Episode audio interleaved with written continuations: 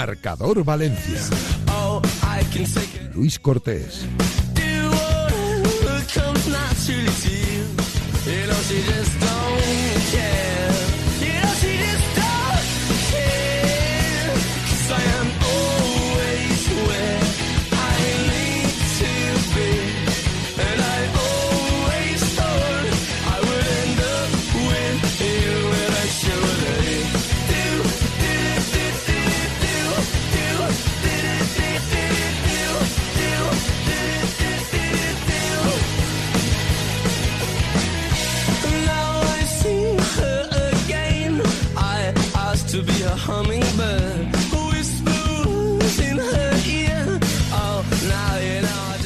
¿Qué tal? Son las 7 y un minuto de la tarde y como cada día aquí comienza, aquí vuelve.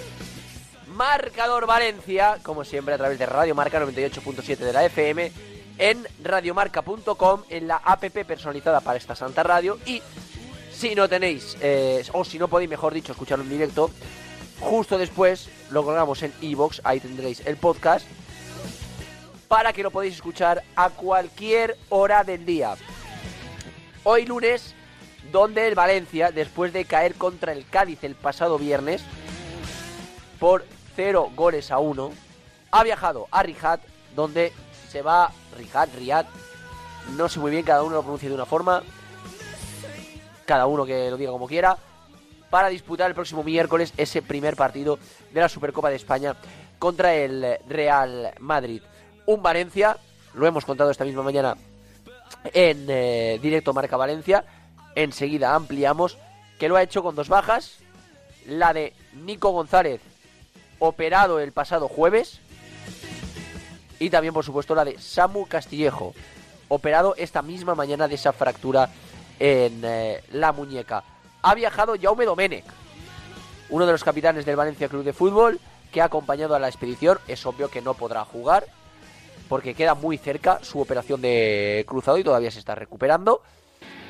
Pero va a apoyar, va a animar, va a estar con el grupo y obviamente Jaume siempre es un eh, motivo importante para creer en el Valencia. Juegue o no juegue porque es un hombre importante en el vestuario del Valencia Club de Fútbol. Como canteranos han viajado tanto Fran Pérez como Cristian Mosquera. Han sido los únicos dos canteranos que han, viajado en el día de hoy eh, con el Valencia Club de Fútbol. Junto a la expedición deportiva que ha viajado en charter, costeado por la Real Federación Española de Fútbol, junto a la expedición deportiva del Valencia, con Gatuso a la cabeza, que por cierto hoy es su cumpleaños, y le felicitamos. Ha hecho el Valencia una cosa muy especial y muy bonita para llenar a Gatuso, a mí al menos me ha gustado. Y es que le ha preparado a Gatuso una felicitación. Lo ha colgado también el Valencia en sus redes sociales, ¿eh? Con eh, pues muchas leyendas de la selección italiana, de los grandes equipos del calcio. Pues eh, ahí han aparecido pues Aviati, el propio Amadeo Carboni, ha aparecido Materazzi también, eh, ha aparecido incluso el ex valencianista Lucarelli, ha aparecido creo que también, eh, he visto por ahí a Can Navarro, felicitando a, a Gennaro Gattuso, ¿no? Eh, pues gesto bonito del Valencia Club de Fútbol para su entrenador que no lo está pasando ahora del todo bien, no está pasando una buena época en lo que se refiere al ámbito deportivo del Valencia Club de Fútbol, después de dos derrotas consecutivas, una contra el Villarreal y otra contra el Cádiz en Liga. Además, él dijo en rueda de prensa que le preocupaba que no calara su idea en la plantilla y en su propio Instagram personal, en rinogatuso.oficial, su Instagram personal, pues colgó una foto después del partido contra el Cádiz y dijo, tengo que encontrarle, tengo que encontrar la solución y poner al equipo en la mejor situación. Bueno, pues el Valencia, gesto bonito. Bueno, como decía, eh, a Riyadh han viajado un montón de personas del Valencia Club de Fútbol, no solo deportivas. Ha viajado, por ejemplo, como suele ser habitual y es normal, Lei Junchan, la presidenta del Valencia, que ha llegado junto a Javier Solís en, un coche particular antes del autobús del equipo. Ha viajado, por supuesto, Miguel Ángel Corona. Ha viajado Christian Snyder, que más allá de eh, ser uno de los activos importantes y que lleva la, la voz cantante del Valencia en el tema del estadio, también es eh, una cabeza visible en lo que se refiere a grandes eventos del Valencia Club de Fútbol, a grandes competiciones, a situaciones con magnitud en el Valencia, pues él gestiona un poco todo eso. Me ha llamado la atención ver también al ex chofer de Anil Murti, que también ha viajado con la expedición a, a Riyadh. Y es que el ex chofer de Anil Murti es ahora el que gestiona los viajes del Valencia. Él estudió, no sé si un máster o, un curso intensivo o no sé muy bien el qué, pero se preparó para ello y Anil Murti pues lo situó en la posición de, de gestionar los viajes del Valencia y también ha viajado hoy a, a Riyadh. Eh, no ha viajado Vicente Rodríguez. Ha sido el embajador de Valencia que no ha viajado. ¿Por qué? porque Vicente firmó su vinculación con el Valencia Club de Fútbol el pasado jueves a eso de las 9 de la noche. Más o menos 9, 9 y cuarto. Los abogados de Vicente Rodríguez le mandaban toda eh, la documentación, sí, al Valencia Club de Fútbol, ya firmada, obviamente inspeccionada, al detalle, y se hacía oficial ya bajo rúbrica de firma el jueves pues por la noche. Ya el Valencia tenía todo atado, todo cerrado, hoteles, etcétera, para el viaje de Riyadh. Entonces no dio tiempo, en este caso, a incluir a Vicente Rodríguez, porque era demasiado eh, cercana la fecha. Pero sí que hemos visto en este caso a embajadores como Ricardo Arias, que sí que han viajado a Riyadh para acompañar en este caso al resto del equipo. En definitiva, una final para el Valencia Club de Fútbol y como final que es, en este caso, pues eh, han viajado prácticamente todos los estamentos del, del club y todas las cabezas visibles que trabajan dentro del Valencia Club de Fútbol.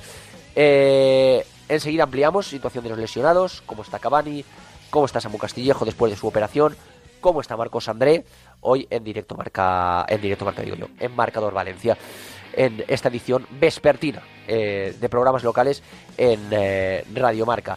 En el Levante Unión Deportiva, sabor agridulce. El pasado viernes, un partido previo al del Valencia Club de Fútbol en Mestalla, ese Sporting de Gijón, Levante. El Levante para mí fue muy superior. El Levante tenía bastante mejor equipo que el Sporting de Gijón, jugó bastante mejor que el Sporting de Gijón. Pero al Levante le cuesta cerrar algunos partidos que para mí los tiene francos para ganarlos. Sinceramente. Yo es que vi un Levante muy superior al Sporting de Gijón el otro día. Muy superior. Y me llama la atención como en un fallo tonto a principio de la segunda parte el Sporting de Gijón te marca el 1-1 y a pesar de las muchas ocasiones de gol, tú no tienes la capacidad de poder ganar ese partido. En el día de hoy no, porque tenemos poco tiempo, tenemos un programa muy condensado de tan solo una hora, pero mañana prometo con Miguelito Pérez rededicarle un amplio número de minutos a Levante Unión Deportiva aquí en Marcador Valencia. Y hablaremos largo y tendido del Levante Unión Deportiva.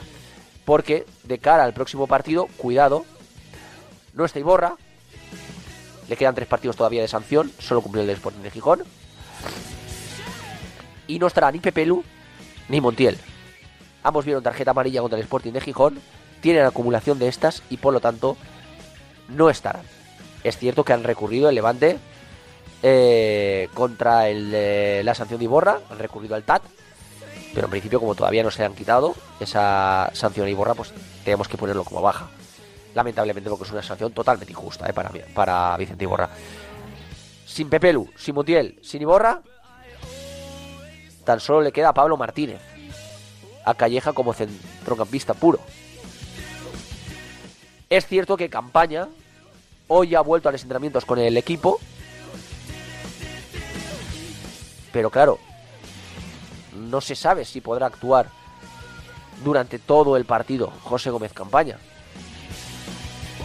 Porque acaba de volver de lesión, solo lleva entrenándose con el primer equipo durante esta semana, ya veremos si llega al 100%, así que como sano, sano, solo le queda a Calleja a Pablo Martínez para el próximo encuentro. Por cierto,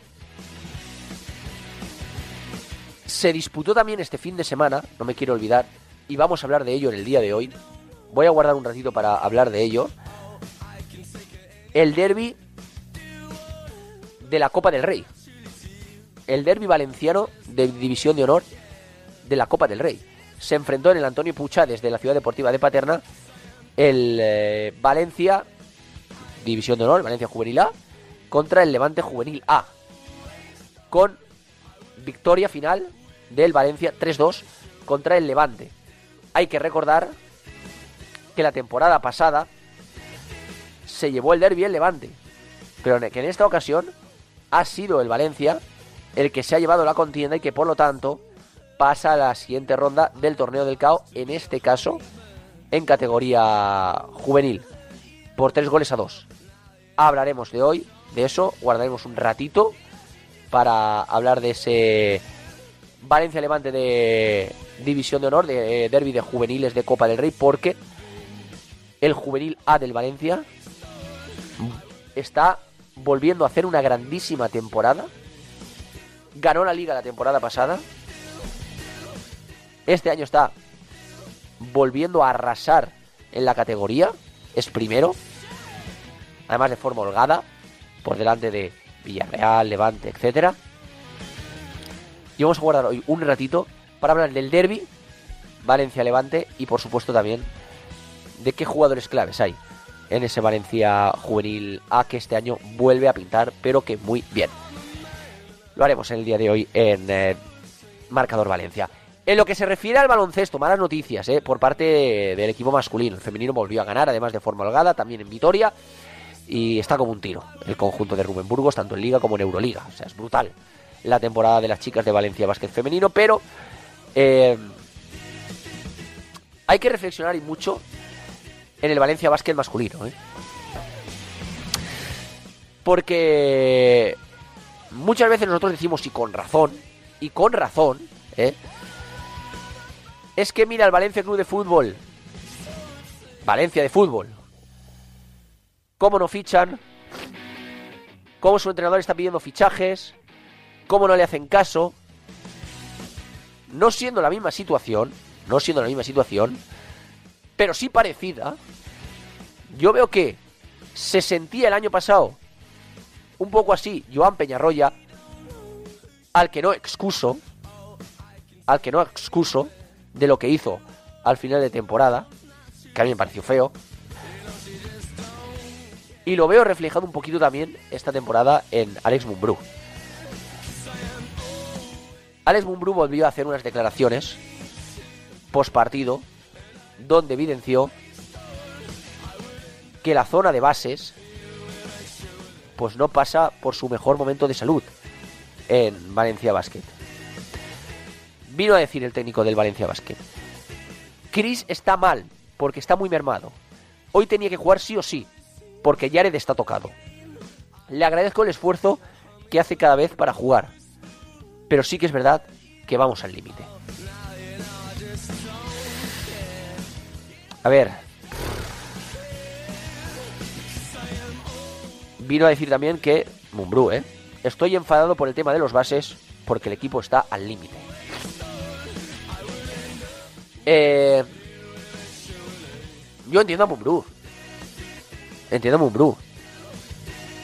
Guillén Ferrando no tiene ningún tipo de culpa, ¿eh? Ningún tipo de culpa de la situación.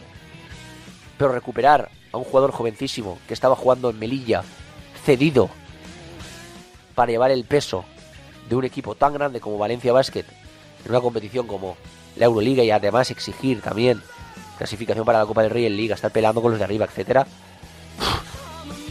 Es que es muy hardcore ¿eh? para él también. Y más cuando en este caso,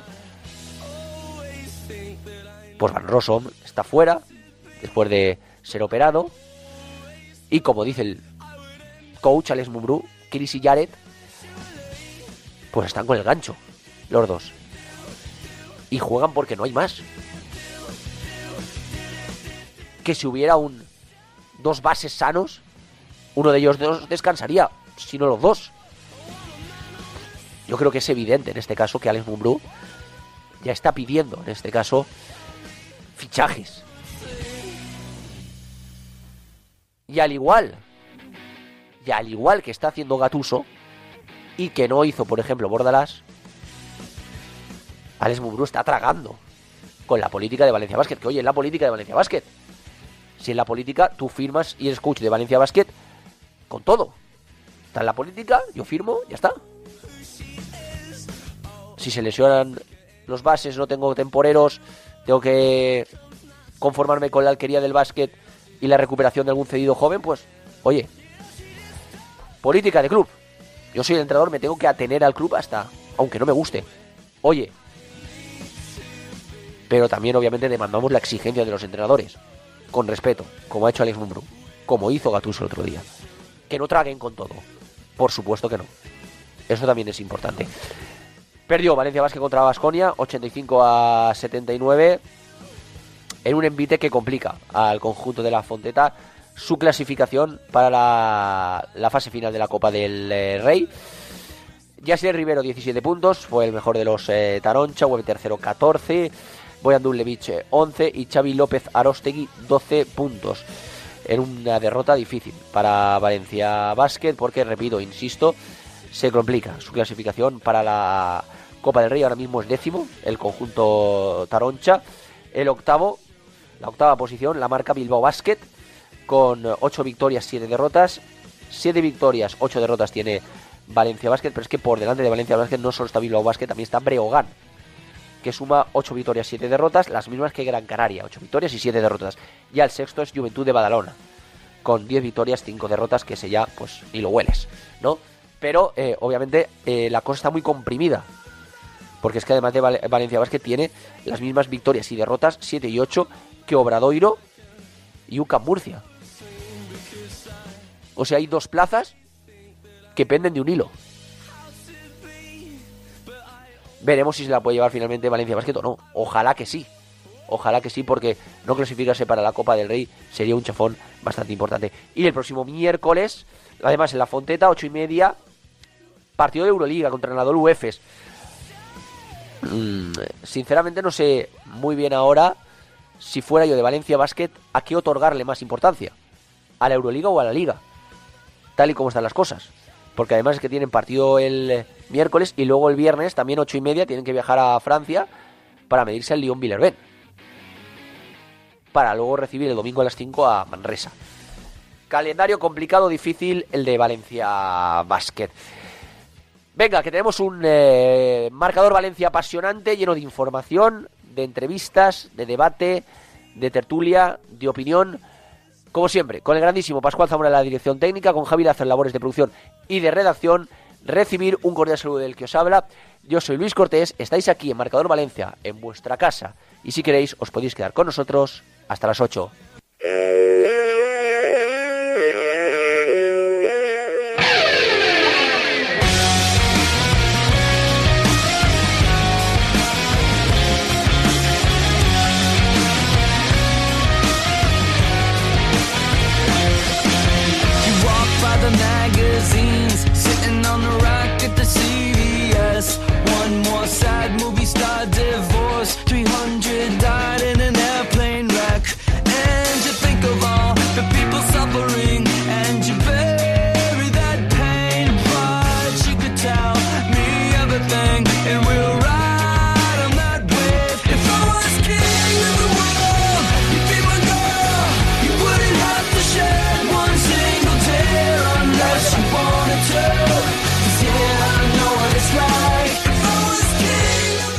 Casi y 20 minutos de la tarde. Sé que estaréis pensando muchos de los oyentes de Marcador Valencia.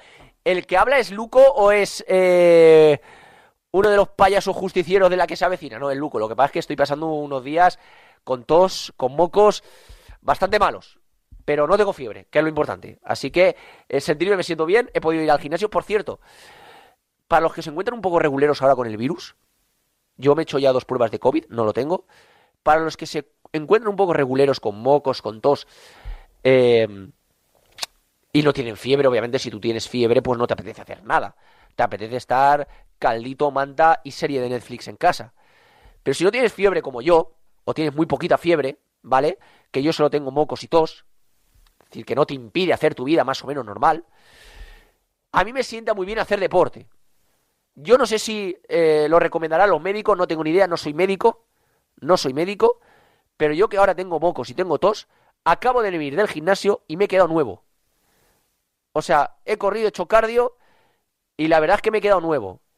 Repito, insisto, no soy médico, no sé si recomendarán esto los médicos, pero yo que ahora, repito, insisto, no tengo fiebre, solo tengo mocos y tos con el virus este dichoso, pero he podido completar el gimnasio y la verdad es que me he quedado bastante bien.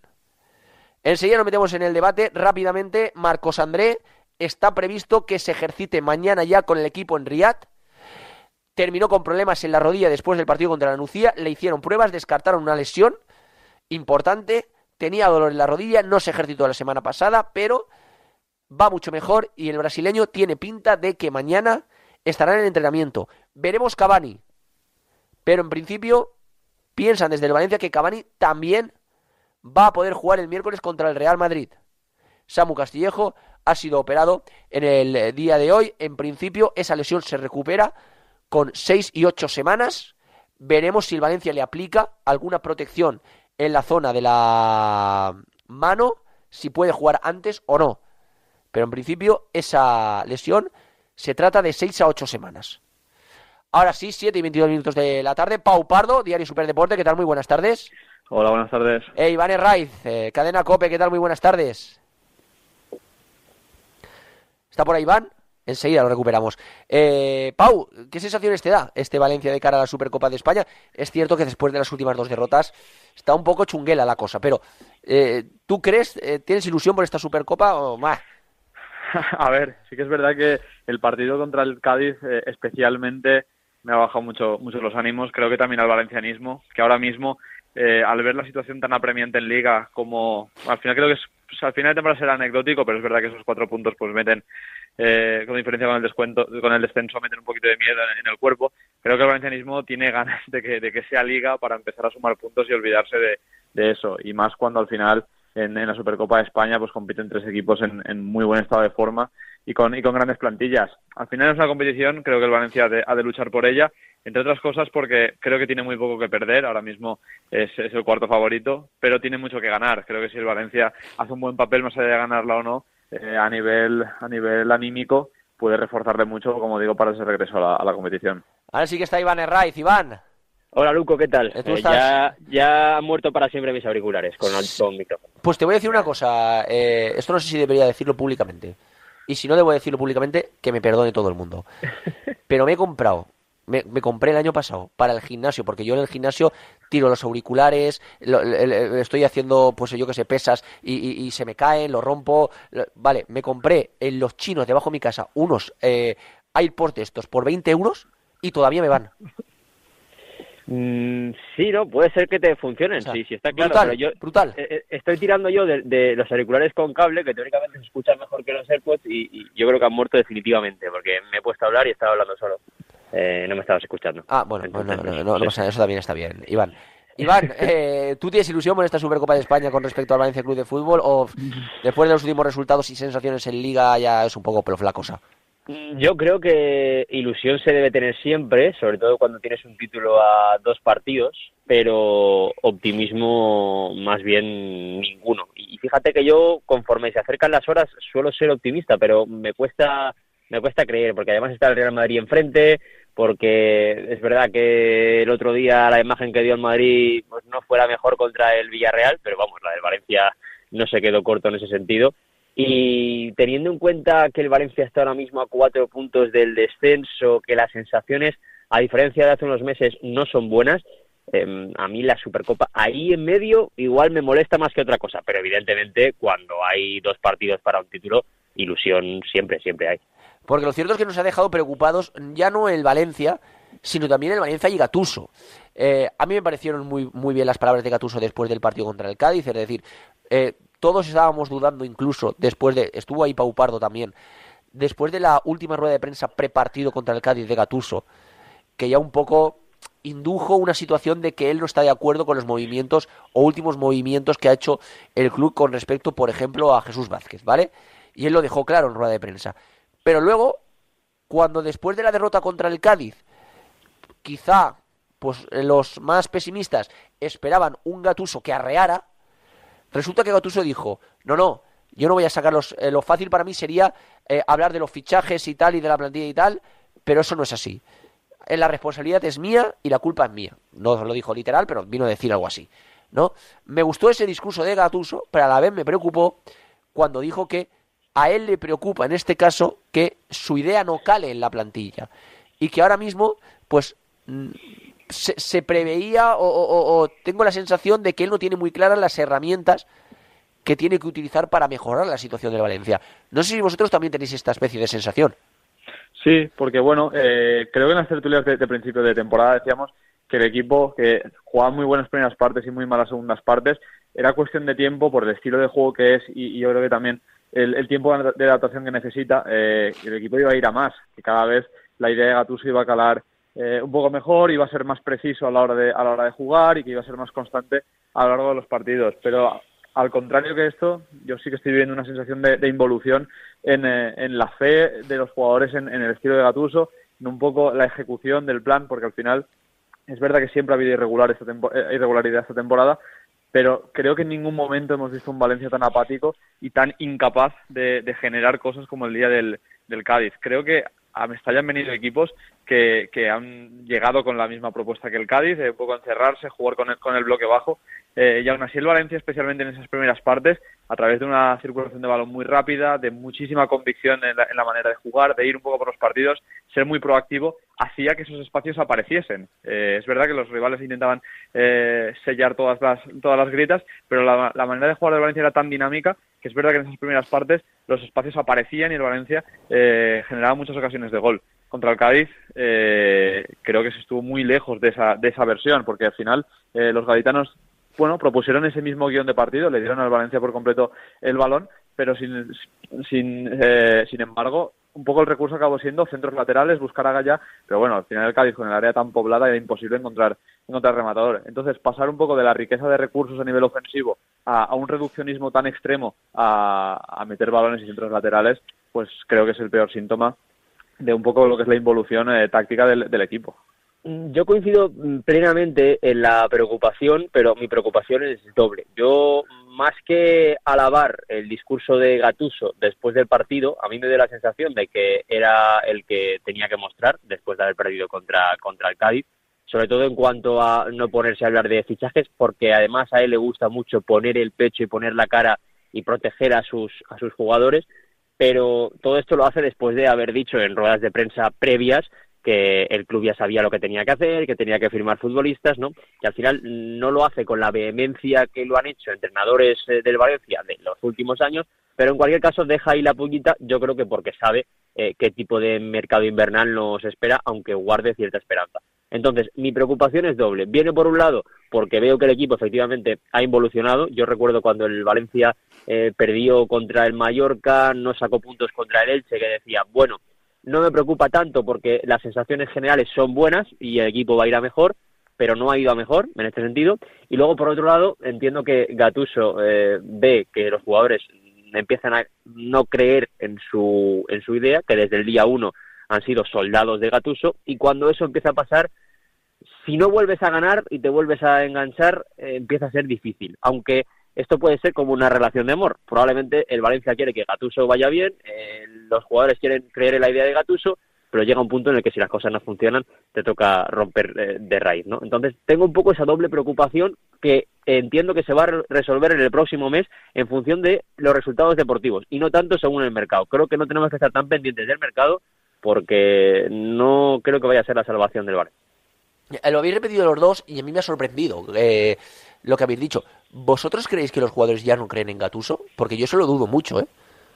No, es la sensación que me dio al decir lo que dijo. Es decir, es la sensación que creo que él tiene, o al menos la que dejó entrever, no que no crean en Gatuso, sino que eh, él dijo, tengo que ver con mi cuerpo técnico hacia dónde vamos y sobre todo mm, cómo trabajamos. Él incluso llegó a decir que era un problema de mentalidad. Ya no sé si de mentalidad en cuanto a dejadez de la plantilla o mentalidad en cuanto a no creer a ciencia cierta o no saber interpretar lo que está proponiendo Gatuso. O sea, para mí no fue un discurso más, eh, fue un discurso en el que él eh, se abrió en canal y dijo, mira, es que eh, aquí hay un problema serio que hay que analizar y el problema es que no tienes tiempo para analizarlo. En el parón del Mundial, bueno, pero ahora es que te viene Supercopa, Copa y partidos de liga que son fundamentales. Entonces, por eso me preocupo, porque él dejó un poco la puerta abierta a, eso.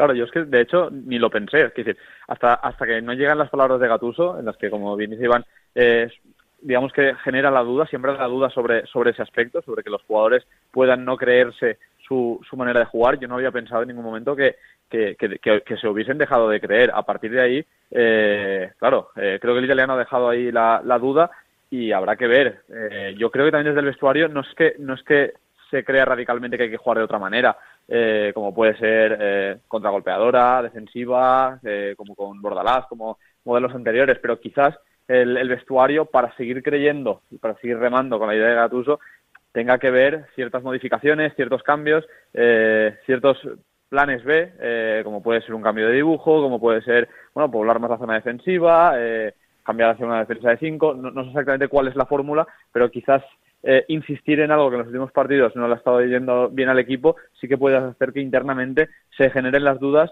de si ese camino que están, que están siguiendo es el que les va a llevar a, ganar creo que Valencia puede perfectamente seguir siendo un equipo proactivo, un equipo generador, un equipo que tenga el balón, eh, pero con ciertos matices, porque por ejemplo creo que el rendimiento de los interiores en, en, el tribote no está siendo nada bueno, especialmente a nivel de dinamismo, a nivel de presión. Eh, por ejemplo, la jugada de Sobrino, eh, Irais Moriba, creo que ahí eh, debe ser mucho más eh, agresivo, mucho más intenso, que es vital para que el estilo de Gatuso funcione, es que los interiores sean mucho más dinámicos de lo, de lo que son. Entonces, viendo que hay ciertas zonas del campo muy vulnerables y que no están llevando a la práctica lo que el estilo de Gatuso requiere, eh, quizás eh, cambios de dibujo a nivel, a nivel táctico, por ejemplo, eh, sean pequeñas modificaciones que el vestuario coja eh, de buen grado y sean, digamos, eh, ramificaciones para llegar a lo mismo, pero con ciertos matices a la hora de jugar. ¿Creéis que va a haber un cambio en el esquema de Gatuso? Porque Gatuso vino normalmente con las ideas muy claras y cuidado esa pizarra de Gatuso, ese juego alegre, ese juego combinativo y ofensivo, el Valencia eh, hasta hace poco, y creo que lo sigue siendo, si no me corrigen las estadísticas, es el equipo que más posesión tiene de la liga por detrás del Barça, solo por detrás del Barça. Ese juego que a pesar de que los puntos no están siendo buenos en lo que es la clasificación general, ha enamorado a Mestalla que registra grandes entradas. ¿Vosotros creéis que Gatuso ya está pensando en un cambio de sistema para intentar sumar puntos? Yo creo que no, mm, además bajo ningún concepto, pero como en todo, o como siempre se dice en el fútbol, el sistema no deja de ser un dibujo en la pizarra antes de que empiece el partido. Cuando pita el árbitro se desdibujan todos. Y creo que no es tanto un problema de sistema, 4-3-3, 4-4-2, 4-2-3-1, sino que los jugadores que tienes, propositivamente hablando, como decía Pau, eh, te, dejan te dejan carencias. Es decir, eh, Irás Moriba tiene sus cosas, eh, Yunus me parece un pedazo de futbolista, pero no tiene, por ejemplo, el rol mmm, que en su momento tenía Parejo en el Valencia, no hablo de la clase o del nivel o, de la incidencia que pudiera tener, sino el rol que tiene Parejo en el Valencia o que tenía Parejo en el Valencia, y creo que falta esa figura del constructor dentro de la parcela ancha del terreno de juego para, para el Valencia. Eh, entiendo que a, la, a, le guste mucho Lato en el centro del campo, pero evidentemente esa no es su función. No puedes jugar contra el Barça con Jesús Vázquez y Tony Lato de interiores. Entonces, creo que ahí está un poco el, el problema. Pero como estoy convencido de que eh, el Valencia no tiene dinero para solventar ese problema en el mercado invernal, porque tienes que gastarte mucha pasta, Gattuso lo que tiene que hacer es eh, reinventarse o al menos intentar que el equipo vuelva a tener las sensaciones que ya tuvo, porque ah, tenía sensaciones buenas. Eh, eso es lo bueno de tener una involución, que hubo un momento en el que el equipo daba buenas sensaciones, pues intentar volver ahí e intentar que vayan todos a una, pero como siempre es mucho más fácil a partir de una victoria que, con eh, malas sensaciones. Bueno, yo creo que mm, ahora mismo, eh, a falta de, de, fichajes, creo que el Valencia está muy cojo en las, en las bandas y en el, y en el centro del campo, por lo cual eh, cambiar de esquema quizás sea hasta necesario aunque sea de manera coyuntural. Eh, me explico. Ahora mismo el Valencia ha viajado con, Justin Kluivert y con y con Lino como extremos por la lesión de, Castillejo.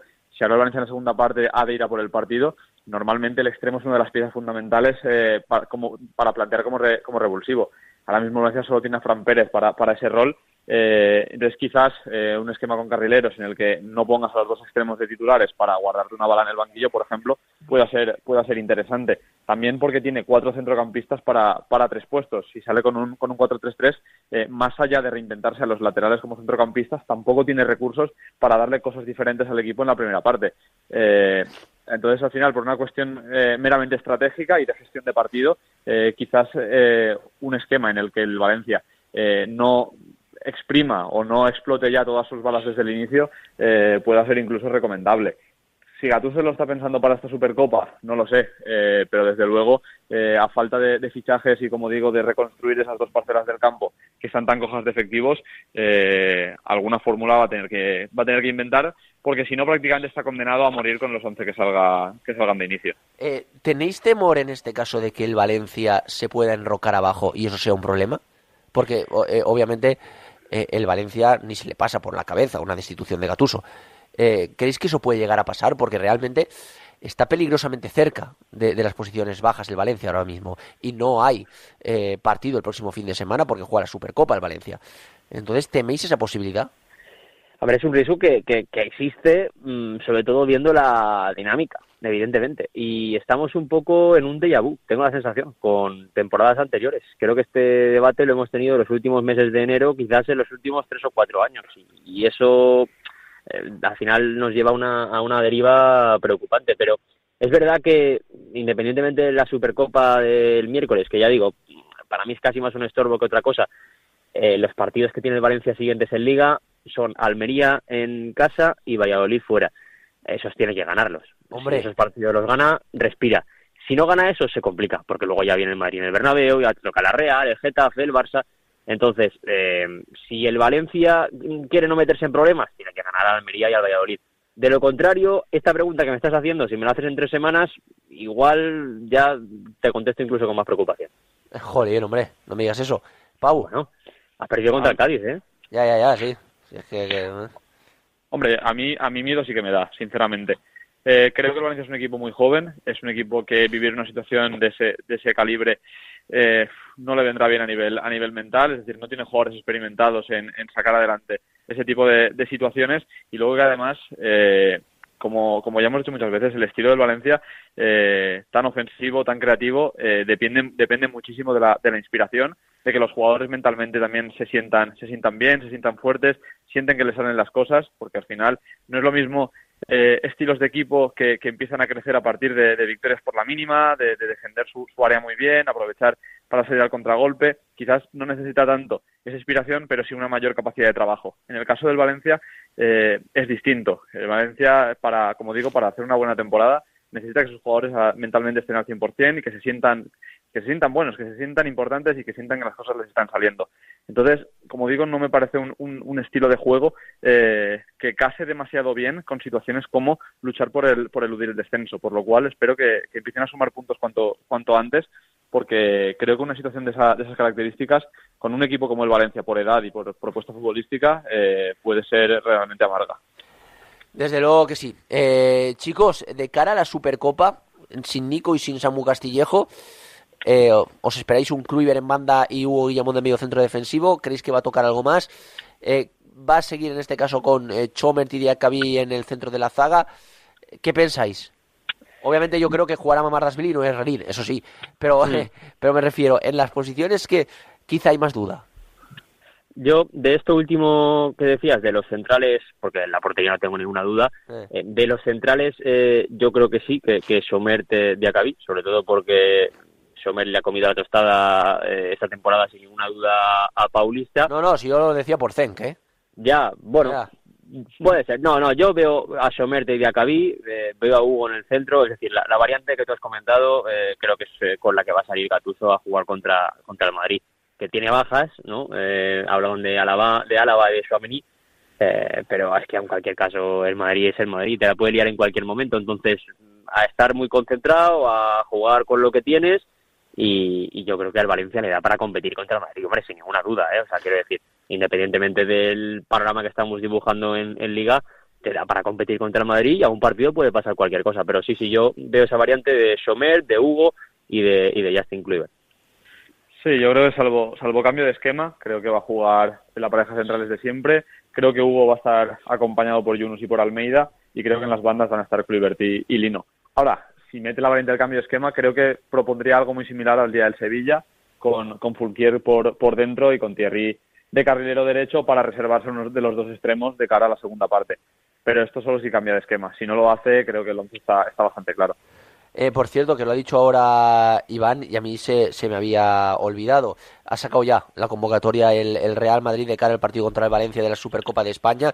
No está Álava, no está Chuamení, eh, están los dos tocados del sóleo y no han viajado. Sí que ha viajado Benzema, como es normal, ha viajado Rodrigo, ha viajado Vinicius, han viajado Modric, Cross, eh, ha viajado Valverde, Camavinga, en general los otros gordos del Real Madrid han viajado todos, menos en este caso eh, Chuamení, y, Álava, los dos tocados del, del Solio. Se han quedado fuera, ya es oficial la eh, convocatoria del eh, Real Madrid. Chicos, eh, ¿os dejáis algo en la mochila o, ya vamos terminando? No, simplemente decir que después de todo este análisis un poco pesimista, creo que el lunes que viene a esta hora estaremos en la Plaza del Ayuntamiento celebrando la Supercopa de España. Ah, va, ¿irán al Ayuntamiento, tú crees? Sí, y en dos semanas en cuartos de final de la Copa del Rey. ¿Pero tú crees que irán al Ayuntamiento por la Supercopa de España? Solo ha ganado una, el Valencia, en 1999, pero ¿es, un trofeo para ir al, Ayuntamiento o es un trofeo un poquito menor? Hombre, eh, sí, además ganas al Madrid y en principio al Barça, imagínate. Vale, yo creo que sí, hay que celebrarlo. Sí, sí, además eh, poco celebramos en los últimos años. Así que eh, yo también iría al ayuntamiento. Pau, Iván, que muchísimas gracias a los dos, de verdad. Un abrazo fuerte. Un abrazo. Chao, chao. ¿Quieres darle la vuelta al mundo? A veces solo tenemos una oportunidad y esta empieza en Alicante. Vive la experiencia Ocean Life Park del 7 al 15 de enero en el Muelle de Levante. Alicante, puerto de salida de la vuelta al mundo a vela. The Ocean Race. Te esperamos. Ni el challenge del papel higiénico, ni el de la botella. Los retos más difíciles a los que se enfrenta nuestra generación están en la vida real, como el famoso encontrar trabajo challenge o el independizarse challenge. Y aunque para superarlos necesitamos vuestro apoyo, aceptamos el reto. Súmate en aceptamoselreto.com. FAD 916 1515.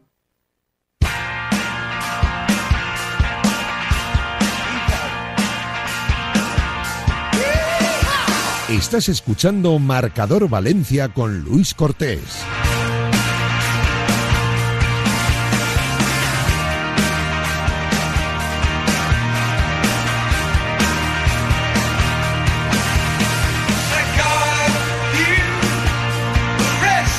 Siete y 47 minutos de la tarde, David Quijal. ¿Qué tal? Muy buenas tardes. Hola, muy buenas, Luco. Obviamente uno de los periodistas que más encima está de todo lo que sucede en la cantera del Valencia Club de Fútbol.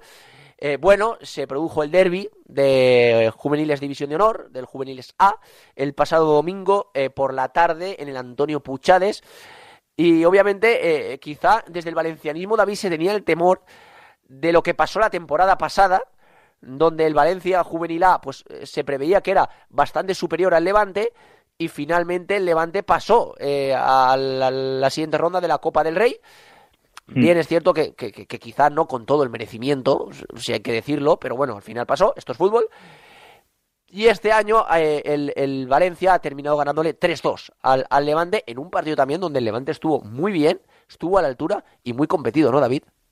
Sí, eh, yo creo que estaba muy presente la revancha o el partido de la temporada pasada, además también que fue en esta ronda de 16 avos, mismo escenario también, y aquel sí que es cierto que aquel partido pues el contexto quizás era algo diferente porque la diferencia eh, entre aquel Valencia y aquel Levante con, con este Valencia y Levante yo creo que este año eh, la diferencia es mayor no eh, yo creo que el Valencia está más de un escalón por encima de, un Levante que la temporada pasada sí que compitió, no hasta el final, pero sí que eh, intentó seguir la estela en División de Honor al Juvenil y este año pues está un poco de hecho, no ha sido hasta la última o penúltima jornada cuando ha sellado como cuarto clasificado el pase a la Copa del Rey.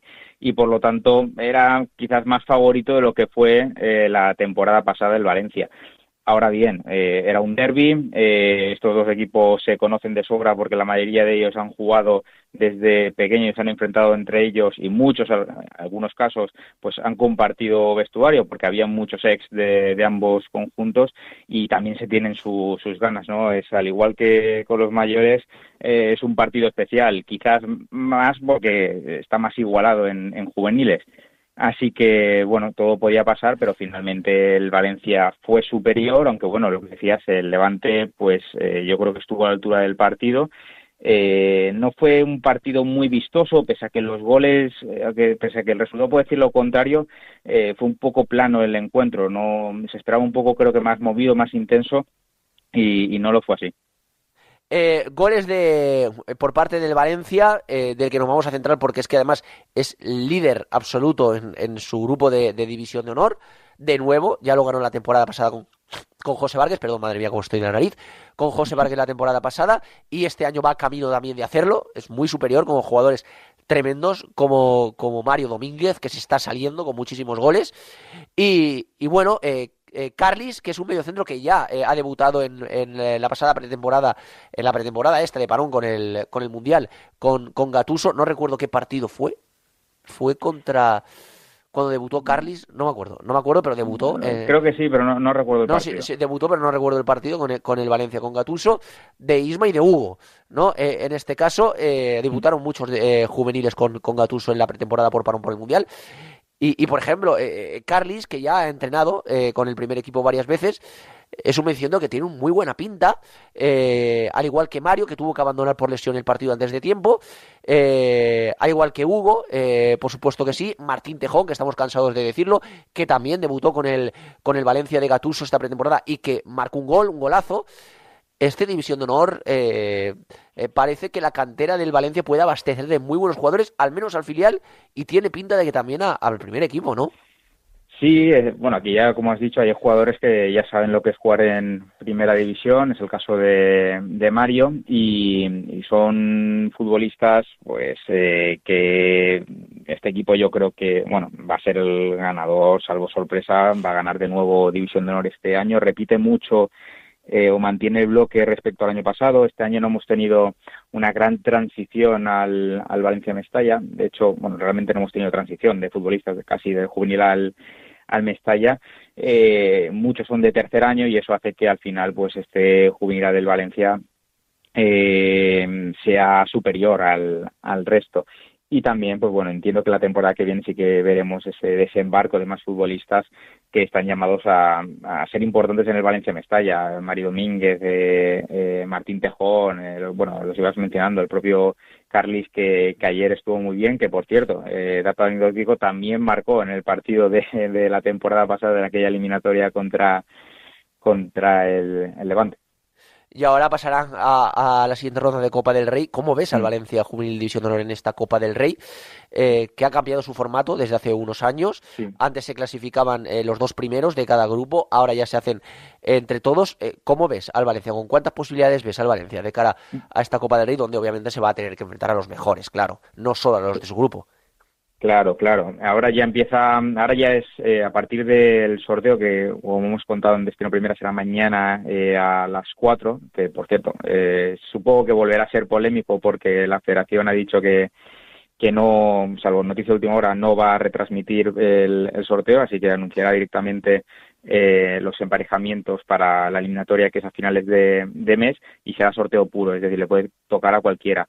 En principio este juvenil A tiene que estar entre los favoritos para poder llevarse el torneo. Ahora bien, eh, también lo era el año pasado y cayó en primera ronda, porque al final con los que te enfrentas son equipos eh, de máximo nivel, no hay tantas diferencias como en el fútbol amateur, eh, así que veremos, pero vamos, tiene que estar eh, sí o sí entre los favoritos y te voy más allá.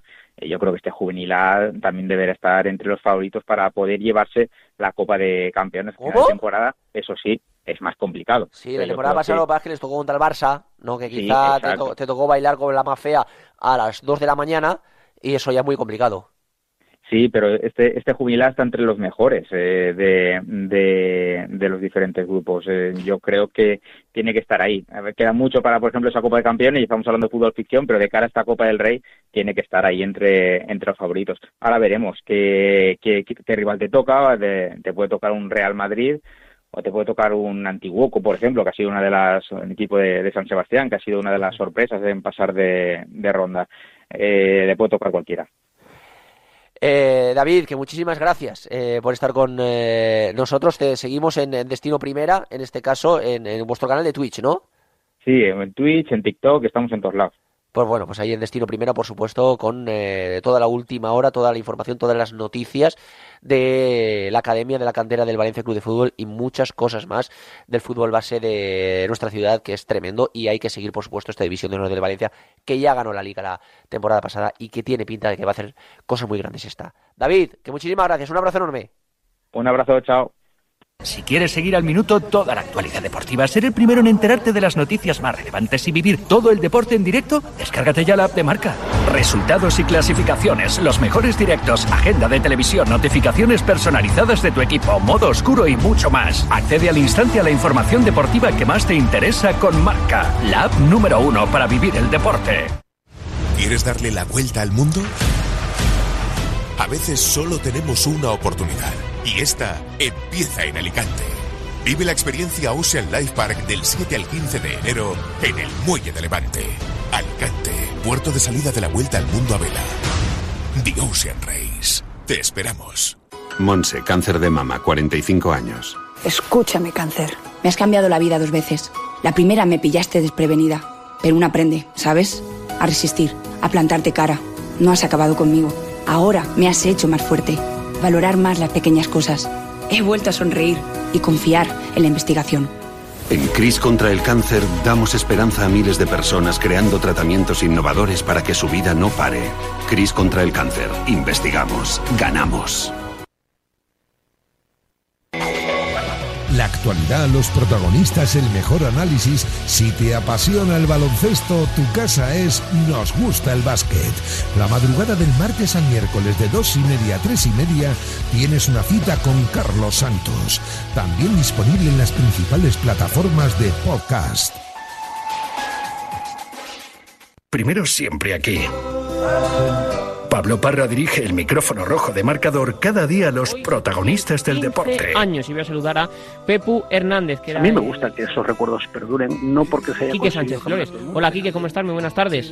Hola, ¿qué tal? ¿Cómo estás? Buenas Sergio, tardes. ¿se te vienen muchos recuerdos a la cabeza de lo que tú viviste? Sí, hombre, la verdad que es el primer torneo, eh, bueno, especial. Pablo Parra se cita con los mejores en Es marcador. volver a tener a Mati Prats en el estudio Juan Gonzalo. Hola Mati, ¿cómo estás? Muy buenas. ¿Qué tal, El tema de las redes sociales, me parece que el barro ya está siendo exagerado. O sea, Radio Marca, la primera, la única.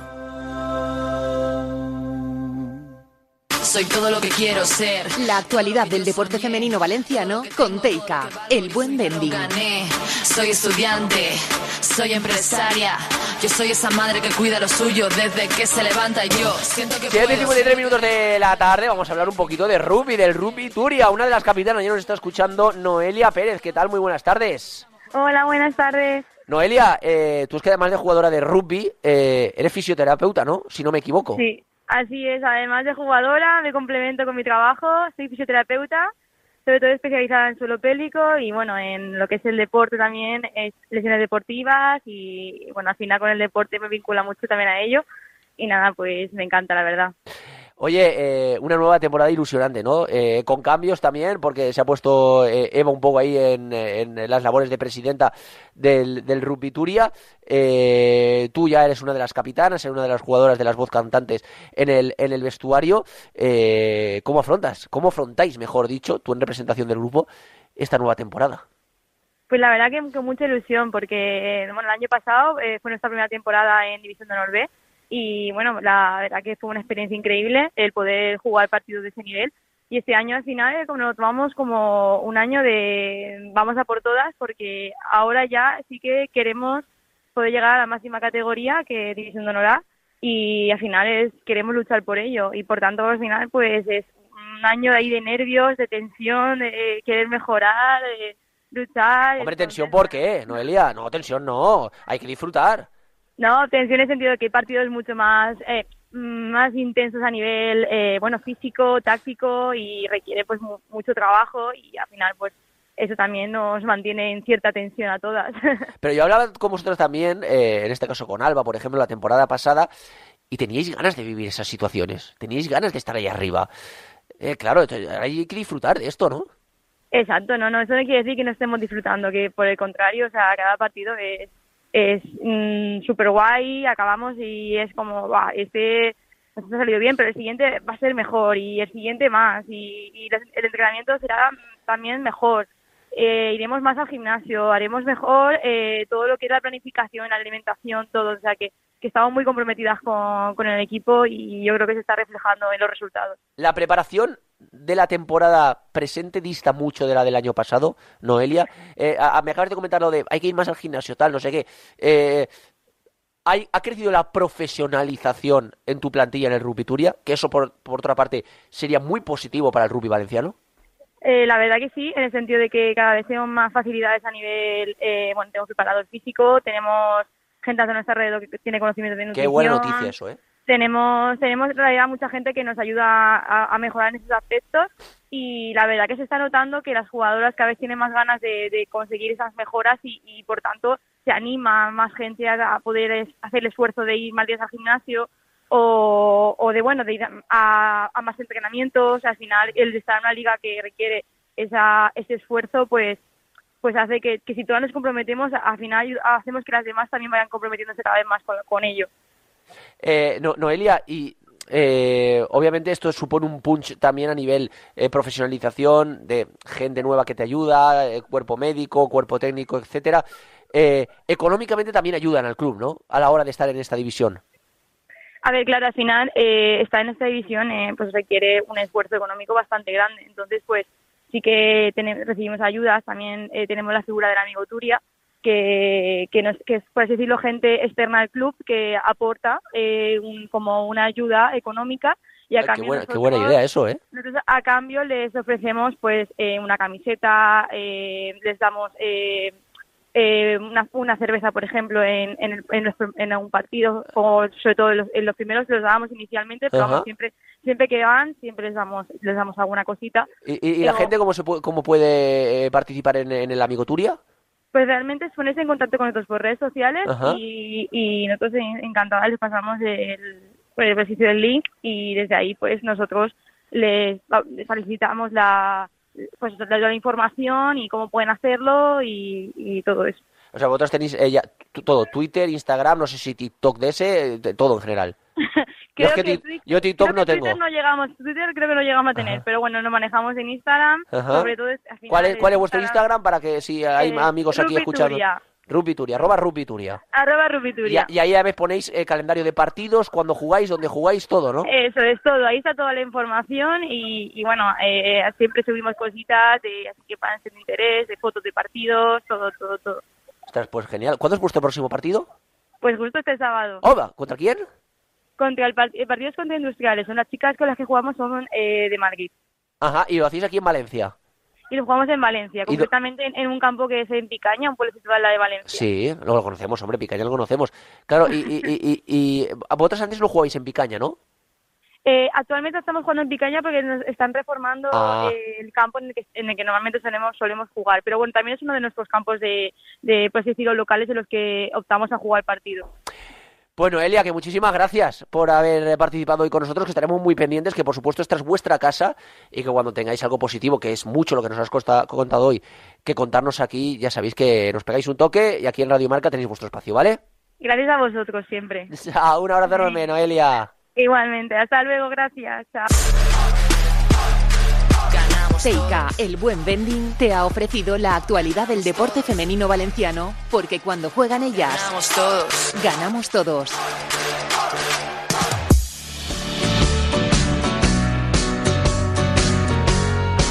Llegamos a las 7 y 59 minutos eh, de la tarde. Hasta aquí el marcador Valencia en el eh, día de hoy. Mañana regresamos a partir de la 1 y 5 del mediodía con más directo Marca Valencia y a las 7 más marcador Valencia. Como siempre, con el grandísimo Pascual Zamora en la dirección técnica. Recibir un cordial saludo del que os habla. Yo soy Luis Cortés. Que terminéis de pasar una buena tarde-noche de lunes. Adiós.